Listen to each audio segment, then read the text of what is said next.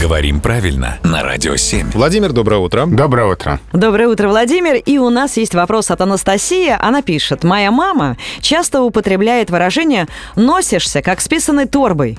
Разъясните мне, пожалуйста, что же это означает? Хороший оборот, где не очень понятны слова. Что такое торба? Это сумка, а, мешок, кошель.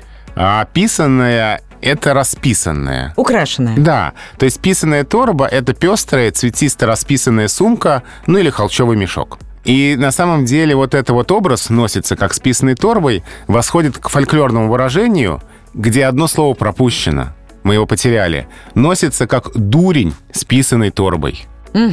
То есть там было слово «дурень», и в основе этого оборота лежало противопоставление внешней яркости, писаная торба, и внутренней пустоты, дурень.